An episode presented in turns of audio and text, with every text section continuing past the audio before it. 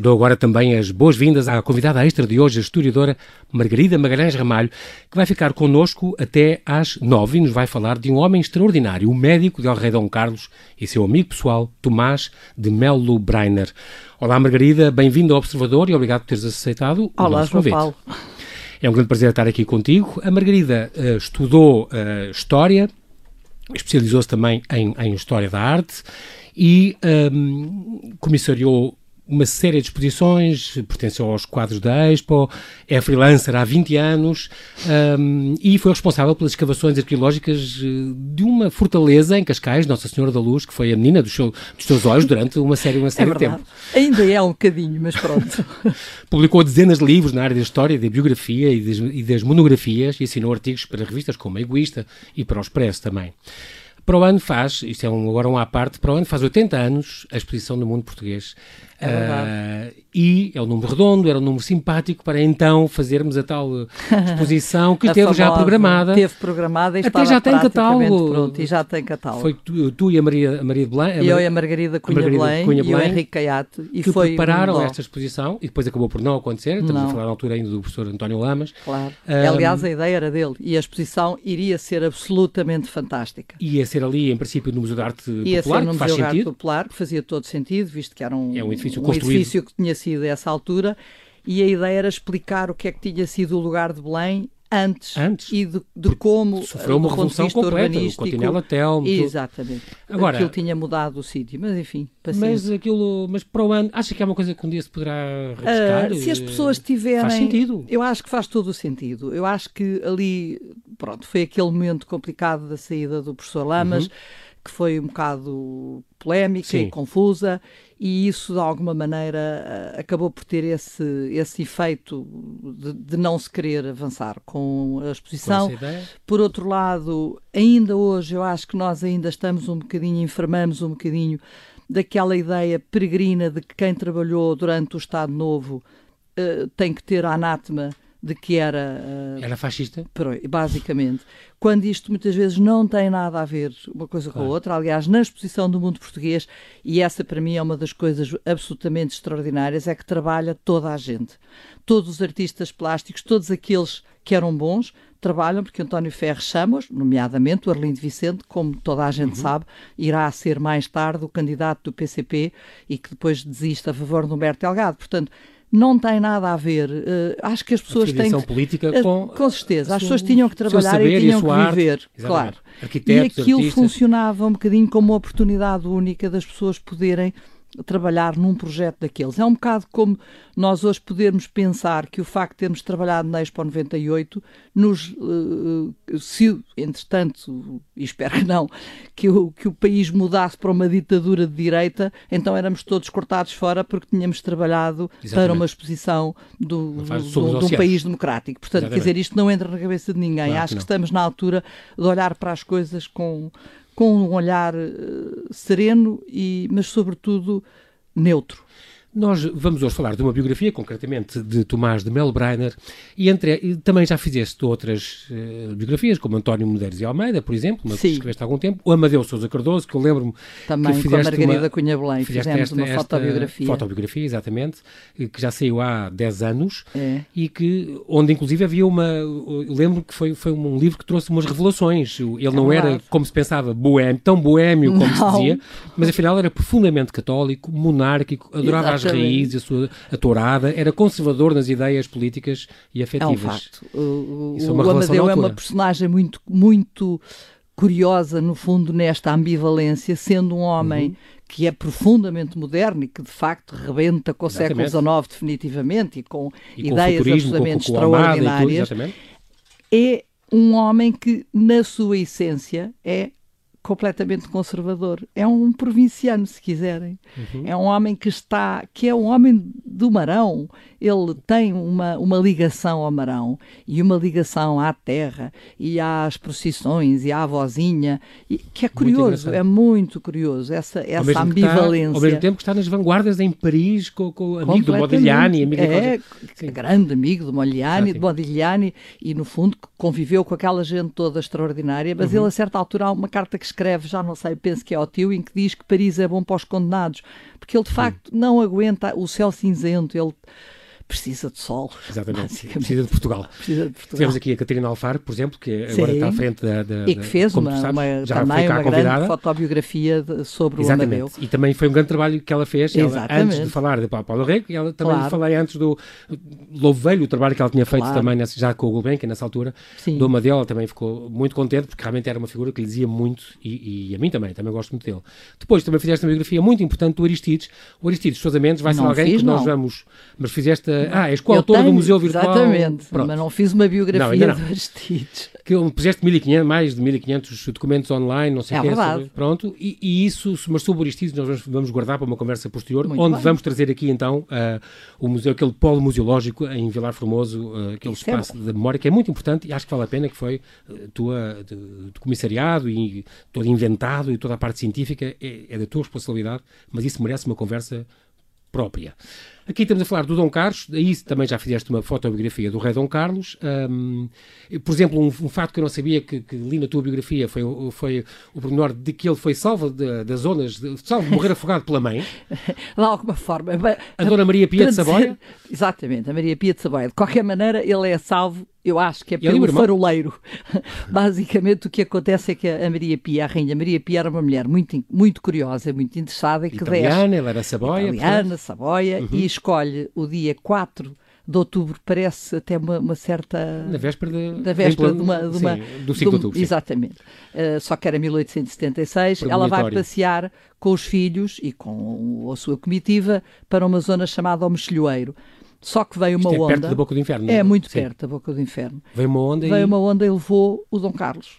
E ela atirou-se à água. Mas para não deixar o Dom Afonso para trás, agarrou a mão dele e atirou-se à água. Dois. Ah. Que era para ir buscar o outro. Só que, obviamente, entre as saias de balão, o mar que, do, da Boca do Inferno, que não é não propriamente é fácil, um, mar, um mar bom, Uh, se não tem sido o, o, ajudante de faroleiro que desce cá abaixo para as puxar, provavelmente, provavelmente a monarquia tinha acabado ali e acabava-se a conversa. Mas mais tarde o rei Dom Carlos era um dos poucos que sabia e gostava de nadar, é curioso. Não, sim, mas a Rainha Maria Pia nadava, nadava a Rainha Dona Amélia nadava e ajuda... Porque não era uh, costume nas rainhas... Uh, pelo menos nestas são estrangeiras, se calhar. E todos hum. eles, o Dom Luís nadava, e a, rainha, a Dona Amélia faz uma coisa até bastante curiosa, Uh, não havia porto em Cascais e, portanto, quando, quando os barcos, quando ela saía do Iata Média, por exemplo, uhum. era trazida num bote para a terra e há um dia em que o bote se vira e o, o, o, o remador fica uhum. preso debaixo do barco. E é a rainha a primeira pessoa a tirar-se à água para ajudar a virar o barco e, portanto, vem mais gente, obviamente, e, portanto, ela, de alguma forma, também teve um essa, dá um exemplo. O que é curioso, são figuras que, no claro. fundo, não são a preto e branco. Eu acho que isso é Exatamente. é sempre interessante, é olhar para elas dizer, dessa maneira. Antes de falar deste, deste, deste, deste Tomás de Melbrainer, resta dizer que estudos recentes, uh, hoje em dia, a, a imagem é pouco abonatória do Rei Dom Carlos, propaganda republicana, não é? Mas estudos recentes, inclusive uh, o Rui Ramos, que trabalha aqui no Observador, também tem muito a ver com isso, um, também mostra um bocadinho que uh, reabilitou um bocadinho. Esta memória só foi reabilitada não, é recentemente. É né? a, a, ideia do Rei Dom Carlos ter sido, um, e foi, um excelente rei, Uh, que, que, é fruto que ele está vivo uma época completamente conturbada e complicadíssima, que não tinha muitas alternativas. Aliás, o próprio António José de Almeida diria ele até poderia ser São Francisco, uh, São Francisco de Assis, que nós tínhamos deitado abaixo à mesma. Sim. Portanto, uh, aquilo era, era complicadíssimo de sobreviver. Mas o que é facto é que foi um rei que se esforçou imenso por mudar o país e para mudá-lo para melhor. Nós, Hoje em dia podemos ter a distância suficiente para olhar para, para isso de outra maneira, isso. não é? É a altura de fazer aqui um intervalo. Vamos aqui uh, saber as notícias.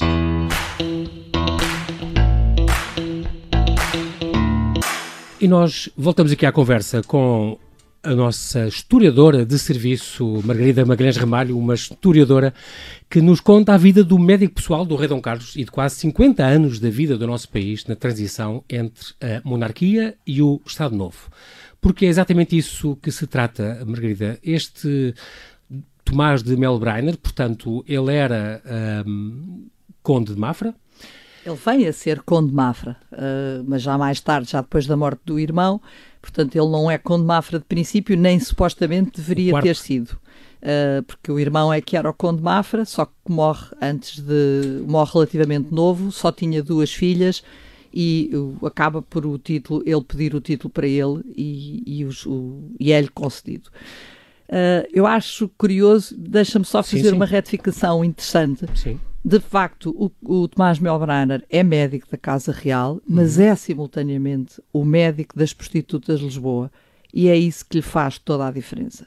Porque é um homem que sabe ou que conhece do mais baixo ao mais alto da sociedade portuguesa e trata todos de igual maneira. E para mim, esta é a grande, a grande lição, lição de uhum. Tomás Melbrenner, porque é um homem independentemente das suas convicções políticas e independentemente das suas convicções uh, pessoais, uhum. sociais, se quiserem, era um homem que tinha uma postura com coluna vertebral. com coluna vertebral perante toda a gente. E não é por acaso que ele vai ter amigos em todas as classes sociais. Ele será em, em plena uh, república primeira república com todas as situações complicadíssimas que nós sabemos que existiram, ele é invariavelmente, cada vez que há situações complicadas, avisado e protegido por carbonários, por bolcheviques, inclusivamente, que ele chama os meus amigos vermelhos, que no fundo, quando sabiam que ia haver problemas com ele, iam para casa e tomavam e, e ajudavam ou protegiam ou arranjavam maneira de, de, de, de o ajudar. Uhum. Isto é interessantíssimo, por sendo um homem monárquico, obviamente, claro. que será até ao fim da vida, conservador, com certeza absoluta, católico, etc. e tal. Portanto, com uma determinada postura, era de facto extremamente crítico também dos seus pares. E uhum. sabia reconhecer quando as pessoas não tinham caráter. Aquilo que de facto preocupava era o caráter. Eu, eu, vou, antes de falar mais dele, uh, tenho que dizer que tenho que louvar-te, Margarida, pela, e a imprensa nacional, acho que a verdade seja dita. É verdade. Porque é uma edição maravilhosa, é um livro lindo, uh, muito bem feito, muito bem ilustrado, uh, o cuidado gráfico é, é, espantoso com este livro, uh, é uma belíssima peça como livro, tenho que dizer isto, Obrigado. e também uma edição muito boa, e também que até na altura já tinha falado contigo sobre isto, foi difícil de encontrar em certas livrarias, nem sempre, já, é, já alertei esse é um grande problema nacional, da imprensa nacional, só ser vendida nas suas, nas Pronto, suas lojas, é uma mas enfim. pena. Um, e depois também é, quero louvar aqui uh, o facto de este homem, existe este livro porque este homem escreveu um diário durante 46 anos ou 47 Sim. anos. E, diário, com, e, ao, e ao pormenor de dizer às vezes o estado do tempo nesse todos dia. Dias, todos não dias. era de vez em quando, era é, é impressionante. E, e, com todo, e tudo que ele atravessou, a monarquia, o fim da monarquia, o regicídio, a Primeira República, e depois já, ele ainda apanhou o Estado Novo, e ele veio depois a morrer já durante o, o Estado Novo, em 33, não me 33. Um, e o facto também, queria louvar isso, da família ter conservado, e isto ah, isso é muito tempo, todos estes. Claro. Chegaram a estar numa marquise, alguns em Lisboa, alguns de, de, destes cadernos, mas que estão hoje protegidos e foram Não, entregues à Torre do Tombo. entregues à Torre do Tombo. Nesse com fotografias aspecto, também, sim, isso. Nesse aspecto, eu acho que a esta família, soube é, soube preservar, preservar, e acarinhar. e acarinhar esta memória. E, e já, deixado, já tinham deixado, aliás, consultar mesmo antes de ir este, deste sim, livro. porque eu conheci os diários em 1994, se não me engano. Quando eu estava a preparar uma exposição sobre o Rei Dom Carlos para a Expo 98 uhum. e um dia estou no, no corredor uh, da, da, da, sede da Expo e encontro a uhum. Teresa Anderson, a arquiteta paisagista, uhum. e ela diz-me... Irmã meu... do Miguel Sousa Tavares? Não, Não prima. Prima, prima. Miguel Sousa Tavares, sim. Uh, ela diz-me, o meu pai tem uns diários do, do meu avô, do meu bisavô, que foi médico do rei. Eu disse, ah, eu quero ver isso. E ela disse, ah, então está bem, então, mas tem que ir à granja, que é onde ele mora. E Sim. eu fui à granja e ah, o senhor era encantador, o pai dela, o Dr. Gustavo Melbreiner, uh, Anderson, e, e de facto aquilo eu fiquei fascinada com a ideia, só com a ideia. Ele, entretanto, deu-me alguns dos, dos, diários que ele já tinha transcrito em parte e publicado por uhum. modo próprio. Uhum. o, era o período entre 1902 e 1913, se eu não estou em erro, e eu fiquei doida com aquilo e achei que uma adorava. que era uma mina, claro. Era uma coisa fabulosa. Mas obviamente não, não, quer dizer, como é que eu ficava lá em cima a tratar desse assunto? Não, pronto. E portanto passaram 20 e tal anos e há um dia que eu telefono à Teresa que eu nunca mais tinha visto e peço se ela me deixava ver os diários ou se eu gostava de ver, porque queria fazer um trabalho para o Expresso e uhum, isso dava-me uhum. jeito. E foi quando eu soube que o pai já tinha morrido, o irmão também, e aquilo agora estava num sobrinho, e o sobrinho foi encantador, deixou-me ir para a casa dele, ele saía para trabalhar e eu ficava lá em casa consultar. sozinha a consultar uhum. os diários. Não era prático, convenhamos.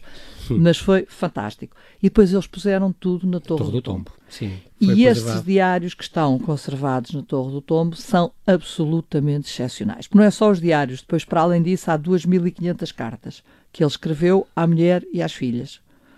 Pois, há é toda uma, parte impressionante. E impressionante. a parte fotográfica das imagens também. Também. É uma pena porque haveria, e de certeza que houve, milhares de cartas, outras, que ele escreveu, por exemplo, ao rei Dom Manuel e a outras hum. personalidades, hum que nós não sabemos onde é que Exatamente.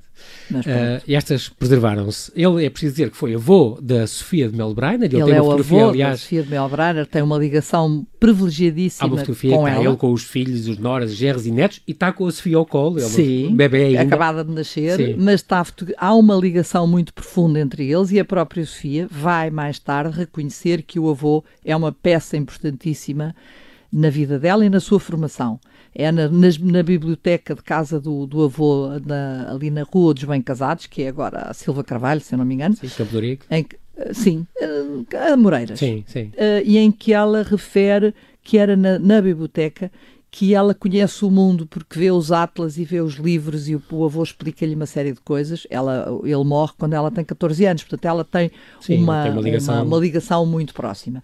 Também diga-se passagem que ele vai ser bisavô das, eh, da Maria João Avilés e da Maria José. Nogueira Pinto, e já agora trisavô, trisavô... E bisavô também do Miguel Sousa Tavares. Também, eh, e da Maria Sousa Tavares e dos outros todos. E depois trisavô, que já agora também tem Sim. graça, da Luísa e do Salvador Sobral, que ganharam ah, exatamente, o Festival da Canção. Da canção. Exatamente, exatamente. De facto, isto é, um, é, uma ligação... Uh, que vai. É, é.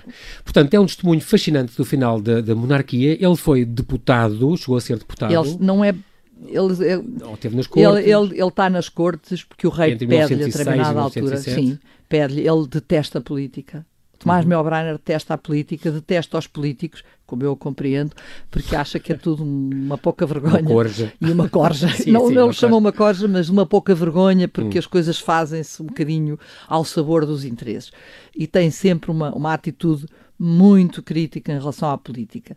Desde a política da monarquia, depois mais tarde à política, obviamente, da Primeira República e mesmo à do Estado Novo. Portanto, ele basicamente não é uma pessoa que gosta de política. Uhum. Ele teve nove filhos, tem nove filhos. E estudou em Lisboa, mas depois especializou-se em França. Além, além que era um médico Sim. excepcional. Ele, ele depois... acaba por ser, ele vai uh, escolher a especialidade da venerologia, portanto, que era uma doenças venéreas, as doenças venéreas e a ligação ao Hospital do, do Esterro, Exatamente, do Desterro. E de Lisboa. Exatamente. Vai ter um trabalho incrível, porque, como calculas, uh, as prostitutas de Lisboa no Hospital do Desterro tinham as, as, as enfermarias mais miseráveis. Claro. Eram, nem luz tinham. Era uma coisa absolutamente uhum. abjecta e ele recusa-se terminantemente a que elas tenham, que elas não tenham, aliás, os mesmos cuidados que todas as outras doentes.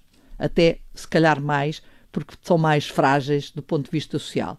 E então esmera-se e consegue convencer, através de pedidos aos amigos, de anúncios que põe no jornal, etc. Há todo um, um esforço para a reabilitação destas enfermarias e em 1921 há um artigo do, do século extraordinário em que explica como as enfermarias das suas doentinhas eram de facto exemplares, praticamente. É um homem extraordinário. Eu, eu vou dar aqui, fazer um salto no tempo, já voltamos a, a falar dele em concreto, mas eu não posso deixar de reler este bocadinho final, Força. como acaba o teu livro. Ah. Que é exatamente com eh, exatamente estas, Essa carta é excepcional. Incrível, estas mulheres não puderam ir, estas mulheres do desterro, no fundo, desterradas, as prostitutas de Lisboa, doentes, não puderam ir, não, não se manifestaram Elas naqueles tinham, enterros, tinham, tinham enterros oficiais, um, digamos. Um, um pudor. Estavam doentes também. Não, mas delas. não só. Mas não, elas, eles mesmo dizem isso muitas vezes. Quando morre o neto, quando morre a filha, elas têm o pudor de aparecerem no enterro, mas escondem-se. Ele vê-as escondidas. Uh, porque estão lá a marcar a sua presença. É preciso dizer que elas, um, estas mulheres do Hospital do Desterro, consideradas, agora estou, passo a citar o livro de, de, Margarida, na parte final, mesmo a parte final do livro, que diz, consideradas por todos como mulheres da má vida e escória da sociedade, enviaram uma carta ao diretor do Diário de Notícias a dizer isto. Senhor diretor, um grupo de infelizes que se encontram por doença no Hospital do Desterro, vendo-se impossibilitadas de prestarem a última homenagem ao Senhor Doutor Mel Brainer, vêm todas encarecidamente pedir a Vossa Excelência a caridade de publicar este artigo, no qual queremos expressar pela última vez os mais sinceros agradecimentos por tudo quanto fez por nós, um tão digno diretor que foi para muitas, ou antes, para todas nós, mais do que nosso pai. À família enlutada, as infelizes do Hospital do Desterro enviam os mais sentidos pesos. Isto é uma coisa comovente, é, é. é impressionante este Não, é testemunho. É comovente até aquilo que ele escreve. Há um dia em que ele está, que ele está, fica muito triste porque chega ao hospital e tinha morrido, agora não me lembro do nome da, dela, não, sim, sim. que tinha sido amante de um, de um político espanhol, inclusivamente, e ele diz: uh, tenho ao menos, tenho, ao menos tenho o gosto de lhe ter levado uma, uma acho que era uma garrafa de groselha, que era uma coisa que ela adorava hum. antes de morrer. Portanto, este hum. homem preocupava-se, não era só nós. no Natal nem na Páscoa, que levava coisas sempre um mimo. Mas... Ele tinha um mimo quando sabia, sobretudo, que elas estavam já numa fase terminal.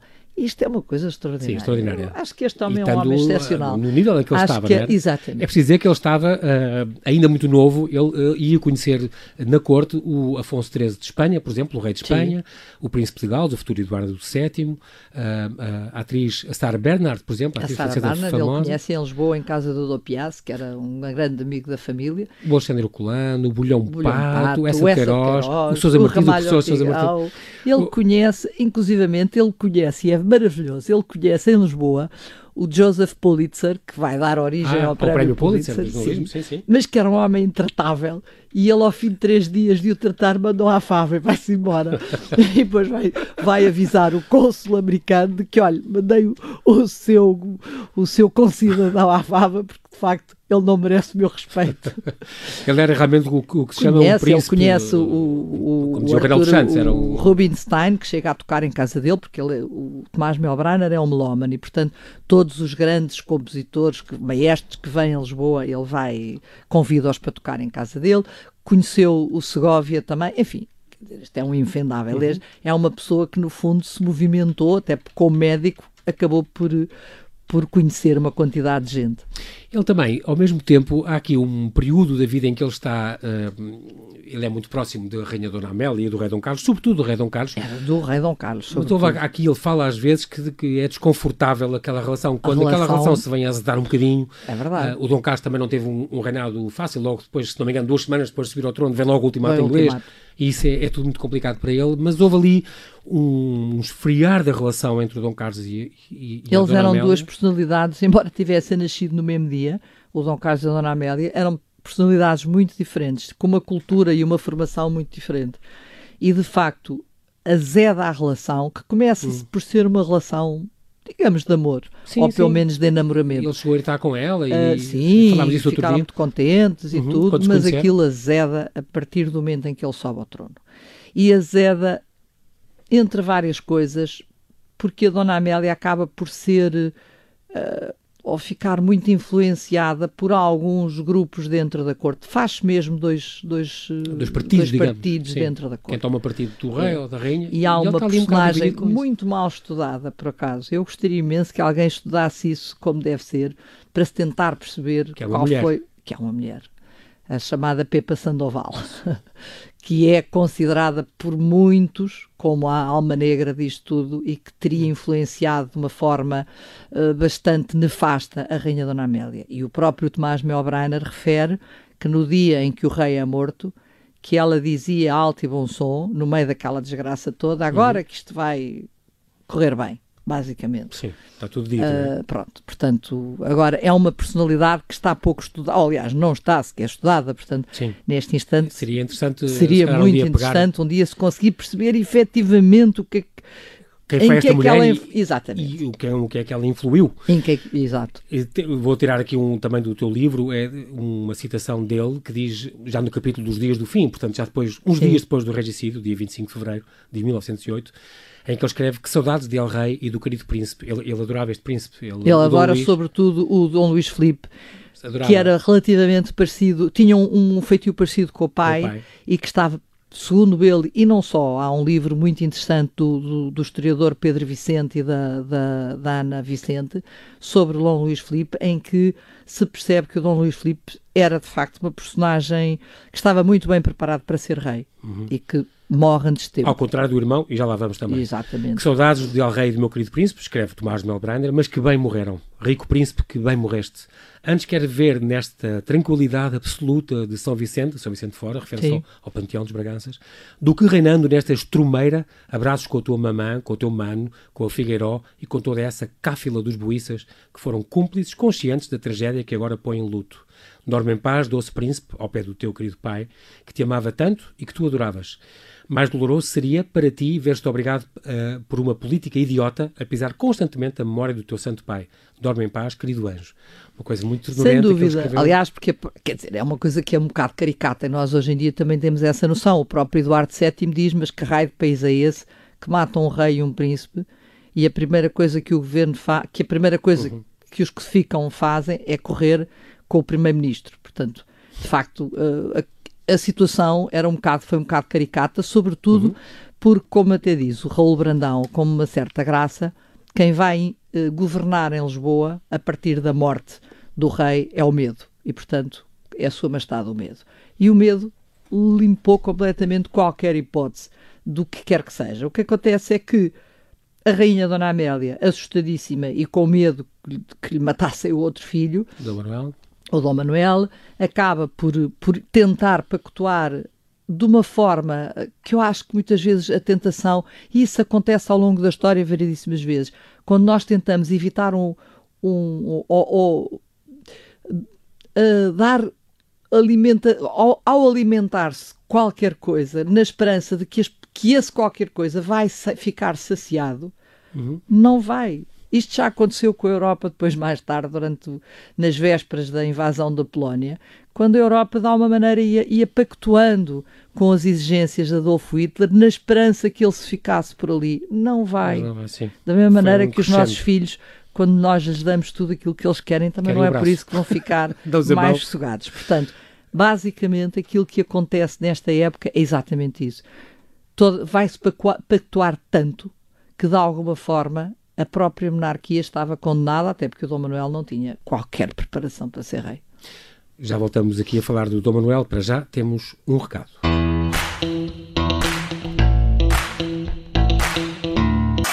E estamos exatamente a falar de Dom Manuel com a Margarida Magalhães Ramalho.